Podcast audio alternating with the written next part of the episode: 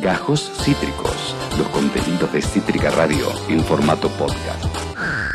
Y claro que sí, es jueves y vos decís, ¿cómo carajo más traigo de la fucking realidad que estamos viviendo, no? Oh.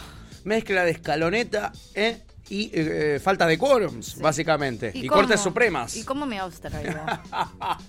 me hace reír tu tío. Eh, La respuesta está cantada. Es hablando con Javier Erling, nuestro columnista de estrenos. Opa. ¿Cómo estás, Javierito? Hola, Javi. ¿Cómo va, chicos? Muy buen. Seguimos celebración acá en Argentina, ¿ustedes saben? Pero por supuesto, Javi, me, me extraña, araña. ¿Qué Tenemos que seguir qué es esa celebrando. ¿Y pregunta? ¿Por qué? ¿Por Porque qué? ahora Argentina en 1985 quedó en la preselección de las 15 películas nominadas a premio Mejor Oscar Película Extranjera. Bien. Después tendremos la lista corta 24 de enero, que Sí. van a quedar de esas 15, recordemos. Primero de 92 películas nominadas y presentadas quedaron 15. Sí. Estamos en la de 92. Dentro de estas 15 ahora está Argentina 1985. Y hay que ver, el 24 de enero, si quedamos en la lista corta de las 5 que van a estar compitiendo el 12 de marzo, el 12 de marzo en la próxima en la próxima ceremonia de los premios Oscar. Muy bien. ¿Cómo la ves? Como la veo, eh, tiene varias chances de ganar. Competimos con Bardo, la Iñatirru, que está en Ah, Netflix. sí. La tengo que ver. Voy a ver si la semana que viene a lo mejor vengo con algo distinto. Vamos a hacer como una preselección nuestra intuitiva para poder ver y hablar de algunas pelis que ya andan dando vuelta en Netflix y por ahí y que pasaron la semana de Cannes. Bien. ¿Cómo la veo? La veo con serias chances.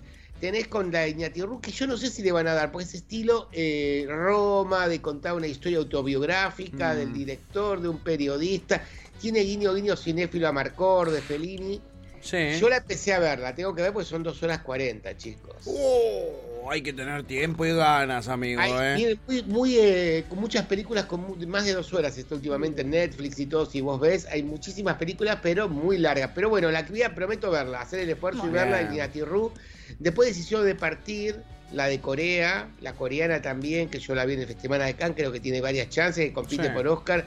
Eh, después también Close es una película también bélgica sobre un tipo, una coming of age, age de dos eh, adolescentes también, que viene con mucha chance y que fue muy, no la vi, en honor a la verdad que pasó la semana de Cannes. Sí. Pero creo que tenemos muchas chances. Y ahora vienen los premios, los Golden eh, Awards, los Golden Globe, que es los premios de los críticos, ¿no es cierto? Sí. Que los próximos días. También que está con mucho Bamboya, que quedó seleccionada los premios Goya, también españoles. Viene de ganar en varios festivales. Creo que tenemos varias chances, chicos, de ganar. Muy bien. Ojalá, amigo, hay que subirse a la 19 1985 neta ya mismo ¿eh? y apoyarla en esto que es el mundial ¿eh? de las pelis. ¿eh? A ver si tenemos copa también ahí. Ojalá, ojalá sí sea, amigo. Bueno, mientras tanto, ¿qué podemos ver? Ponele en estos días mientras hacemos tiempo apuntándole al Vitel Toné. A ver. Claro, apuntándole y apuntándole que la semana que viene me vengo pre-Oscar, pero también no con lo que no hay, en lo que podés también bucear que está en plataformas. Bien, ganar perfecto, bien práctico. en el verano y puedes decir, che, estoy palpitando el 12 de marzo los Oscars. Bien, amigo, nos traes el regalo de Navidad el jueves que viene, entonces. Muy bien. Exactamente, y te traigo el chanchito de Año Nuevo, el lechoncito también, Muy el cordero, Está bien. Está bien, amigo. ¿Y hoy qué nos trajiste para este Finder? Traemos los nadadoras. También esta película pasó Ah, por el claro. Festival de Cine de Toronto con amplia también chances y también le gustó muchísimo al público. Y trata sobre las dos nadadoras, Sara y Yuska Mardini, las voy a leer porque si no me voy a olvidar, que la podemos ver nosotros en Netflix y trata cuando las refugiadas, ellas cuando estuvieron en Siria, cuando estalló la guerra civil, y que eran, ellas, se divide en tres partes la película. La primera con el padre, que también eximio profesor de natación, que las rebataba para que sean las mejores nadadoras y tenían Sí. chances y ellas querían llegar a competir en los Juegos Olímpicos. Viene la guerra civil, entonces tuvieron que huir, viene la segunda parte, como todos los inmigrantes, desde ahí ellos querían llegar a Alemania, primero pasaron a Turquía, de Turquía y pasar, la idea era pasar a Grecia y de Grecia a Alemania. Y toda la vicisitud es que es real, esta historia está basada en, real, en, en- en las hermanas, ¿no es cierto?, en base al libro que escribieron, y todas las que tuvieron que ser la película parte de naufragio cuando tienen en la balsa, que está hecha mierda, que Sí. le pone más gente de lo debido, cómo tienen que llegar, que muchas perdieron y muchos perdieron, y ellas tienen la oportunidad de haberse salvado, gracias también a que sabían nadar, y todas las que tuvieron que pasar junto a su primo hasta llegar. Y cuando llegan a Alemania, que bueno, Merkel en este sentido, no a todos, pero ha tratado bastante bien a los, en, en la mayoría de los casos, a todos los que son inmigrantes, podemos decir algo de la Merkel, bueno, ¿no es cierto? Y bueno, ¿cómo se puede ver el contexto y cómo ellas pueden seguir representando, pero ellas querían representar a su, pari- a su país? Sí. No van representando a su país, pero sí, ale- sí, en una categoría, sí, estoy diciendo mal, paralela que se, que se inaugura en esos años y, re- y pueden competir en lo que es las Olimpiadas de Río en 2016. Ok. Logran competir finalmente. Eh, sí, con premios, con todo, y no te voy a spoiler más. Igualmente te digo que no te spoilees porque está en Wikipedia, pero Claro, eso te iba a decir. claro, es una historia real. Pero están, y están interpretadas también por dos hermanas en la vida real que son franco-libanesas, Ma- Ay, eh. Manal y Natalie Isa se llaman. Y yo las veía muy Son parecidas. parecidas, sí. Sí, ahora entiendo, ahora entiendo. Eh, No es solo un buen casting, sino que es. Es larga la película, pero está tan bien hecha y 40, está muy, está muy net- Netflix, Netflixiciada, como Está le como podemos yo. llamar. Sí. Porque está hecha para entretener y no te pidas que tengas una- un tratado de antropología social. Está bien, está bien, está está bien. Eso hay, hay que buscarlo en otro lado. Está bien. Exactamente, Es pero muy está bien hecha y, y vos te da ganas de saber lo que había pasado en Lampedusa, lo que es los inmigrantes, está tocado, pero no está metido a corsé, está muy natural todo lo que es el libro y todo. Y son dos horas y media que se te pasan volando, chicos. Bueno, Bueno, bien, amigo. Ahí ya comparamos dos, dos pelis ya. Una de dos horas cuarenta mm, que estaba pesada y esta de dos y media que pasa rápido. ¿Cuál Porque... viste la de la nueva? No, la- vos dijiste, mencionaste la esta Ah, de los Oscars de 240 también. que Bardo era la de Iñur. amigos o algo así que se estrenó también en Netflix que es insoportable. Sí, no, a veces se manda al carajo. Que está en primer lugar, yo no sé, pues es muy pesado, muy no no no no no es. Bueno. no, la- no vale la pena. Bueno, amigos, sigamos acá en esto que sí vale la pena porque lo seleccionaste para hoy. Primero tenemos película en Netflix, que ya habíamos dicho, Netflix viene a todo culo fin de año, A ¿eh? todo culo. A todo culo. Sí. Y si tenemos un tiempito más, amigo, y necesita, y tenemos para ver, por ejemplo, una serie y no una peli, ¿qué podemos la ver? banda del guante verde, que esta nos había quedado la otra vez, que son Sí. siete capítulos que se te pasan volando aproximadamente promedio 30 minutos, que son de Uh. tres personas de la tercera edad que están bárbaras, pero que son ladronas de alto nivel, profesionales, de obras de arte, las tienen Usa. todas, y que tienen un botín y se están persiguiendo a la cana porque las descubrieron en vez de guante blanco con un guante verde, y entonces, ¿dónde mejor lugar que ir a un geriátrico que se llama Segundo Hogar?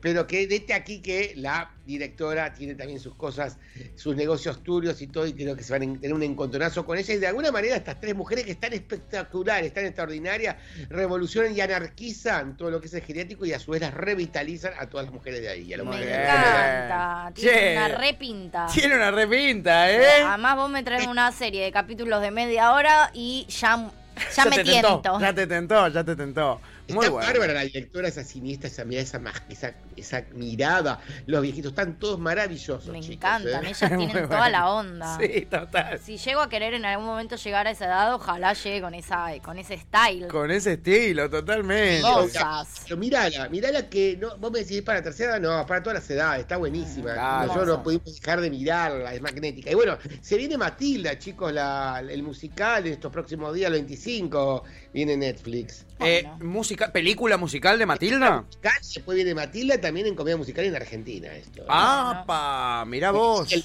se viene para vacaciones para junio en el Gran Rex, chicos. ¿eh? Bueno. Eh, che, amigo. Es una de las grandes novedades en teatro musical que se viene y otra es Tutsi con Nico Vázquez.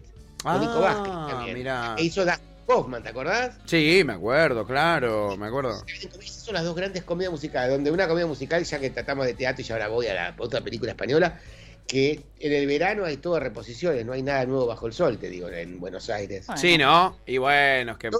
Todo, reposiciones, no tenés demasiado nuevo y todo calle corriente, qué sé yo, no me convenció demasiado lo que es la programación bueno. de verano, que no apostaron demasiado lo- los teatros, hay que decir, bueno, venimos golpeaditos, ¿no es cierto? Y sí, Pero bueno, todo, tenés más o menos todo igual, no, no, no hay nada nuevo que diga, wow, me deslumbra el verano para pasar en Buenos Aires. Ok. Me deslumbra para pasarlo en plataformas, digo, nada más. claro, en casa con, la, con Netflix puesto. Mira, bueno, tiene bastante pinta, te digo, ¿eh? Sí. Eh, igual yo Matilda pienso en Matilda la, la original, no lo puedo Sí. evitar, no lo puedo evitar, es lo que Sí. hay. Pero ya debe tener como 30 años la nena, así que está muy bien que hayan encontrado una más, jo- más Esto, jovencita. vamos a ver cómo funciona, chicos, en comedia musical, eh, en, esta de Netflix, a ver si se la banca o no se la banca. Vamos, Vamos, a ver. vamos, a ver. Veremos, veremos, después sabremos. Bueno, ya que estamos en Netflix, amigo, ¿tenés una peli más para recomendarnos en Netflix? ¿Qué onda esta?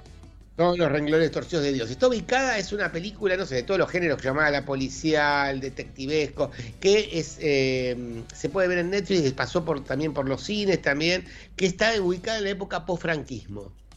Que es dirigida por Oriel. Paulo y es basada en la novela de Torcuato Luca de Tray. ¿De qué se trata? Es Bárbara Leni, que está fantástica, Eduard Fernández, que está fantástico. Ay, cómo se hace ella. pas- Está buenísima la peli. También es entretenida, dos horas y media, ¿eh? Prepárate. Oh, ¿cómo?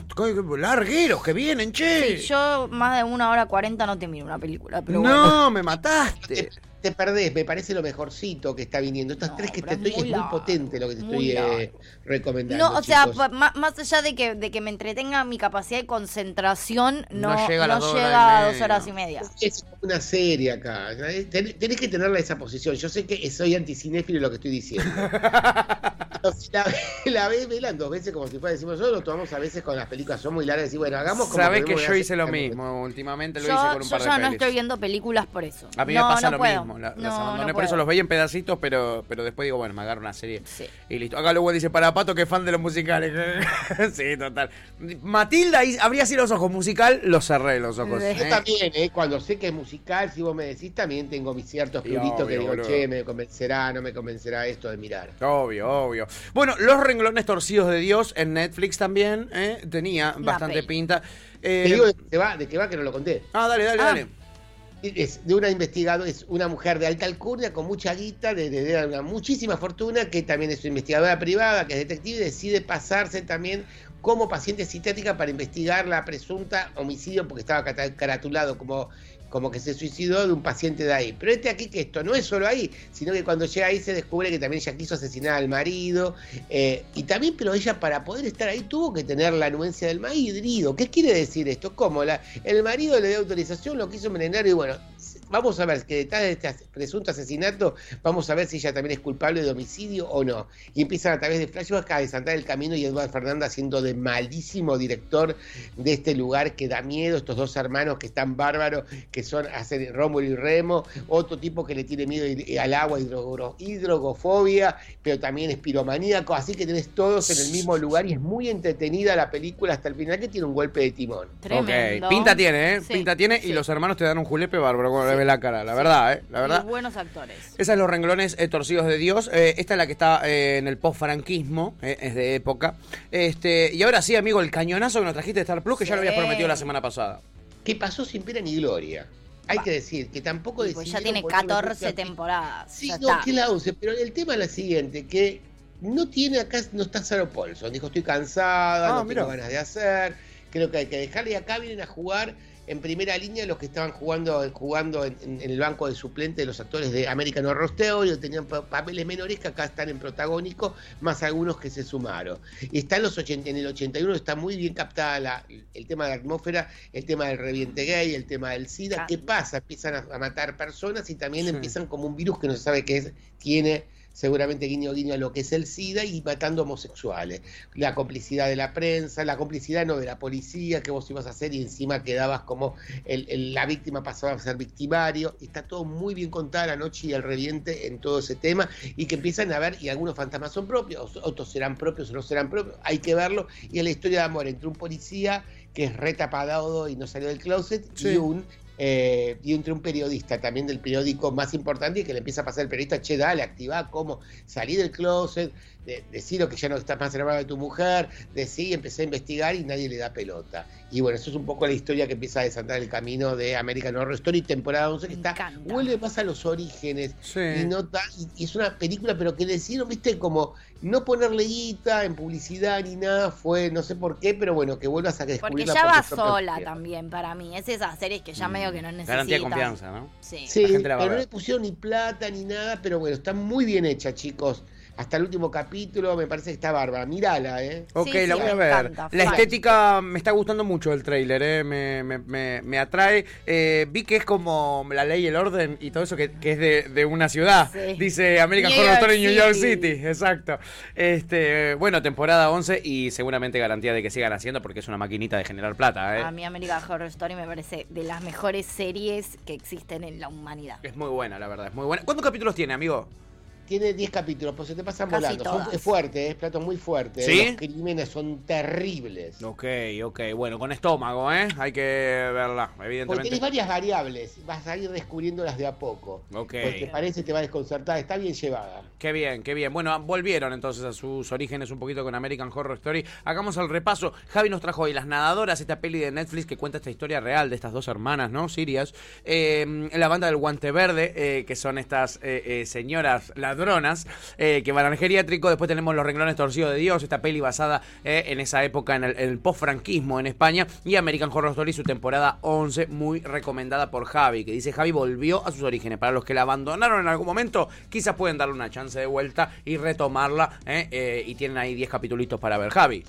En la semana que viene terminamos hasta febrero, después, chicos. ¿Ya fue? Exactamente, amigo. Exactamente, como siempre. luego vamos a hacer el clásico, ay, ¿qué viste las cinco mejores del año? Que me parece un embole, una paja intelectual. dije, no, vamos a hacer, vamos a hacer camino a los Oscar y a lo mejor vamos a ver si se estrenó Matilda, metamos alguna ahí, una, una, Dale. pero vamos a camino a los Oscar ahí, lo que podemos ver ya empezar a viciar. Me gusta, vamos a hacer esa paja de qué aburrido, siempre lo mismo. Ya, y aparte siempre lo mismo y de todos hacen lo mismo. Ay, dijimos, vamos a dedicar al futuro. chicos. Muy bien, amigo, y nos subimos a la 1985 neta, como debe hacer, como debe ser. Te lo robo, ¿eh? Como marido marido, ahora 1985 neta. Ya está, ya registrado. Ya está. Acá ya te lo voy a robar, acordate. ya una lo empiezo a usina de todo. ideas. Para cine argentino, dale. Muy bien, amigo. Es Javier Erling, nuestro columnista de estrenos y director de cine y teatro argentino hoy. ¿eh? Ese portal que eh, cada vez le va mejor. Amigo, abrazo gigante, que tengas una hermosa Navidad. ¿eh? Este, y nos encontramos el jueves que viene. El jueves y el martes cortamos Marconi, cortamos Fren, prepárate, ¿eh? Eh, la naranja crítica. La naranja crítica a fin de ciclo. Vamos. O menos. Eh, Continuará. volvemos, después volvemos, volvemos. Si no nos echan en casa, volvemos. como Muy siempre. bien, muy bien. Abrazo enorme, amigo. Abrazo enorme, feliz Navidad, chicos. Gracias, amigo. Javi, igualmente. Igualmente. Javier nuestro columnista de estrenos, ayudándonos a cerrar este programa con consumos audiovisuales, que es algo que nos gusta mucho. Muy bien. Nos gusta consumir en general, ¿eh? pero también el audiovisual, bienvenido sea. Bienvenido sea. Eh, porque tenemos la suscripción paga, ¿entendés? Acabas de escuchar Gajos Cítricos. Encontrá los contenidos de Cítrica Radio en formato podcast en Spotify, YouTube o en nuestra página web.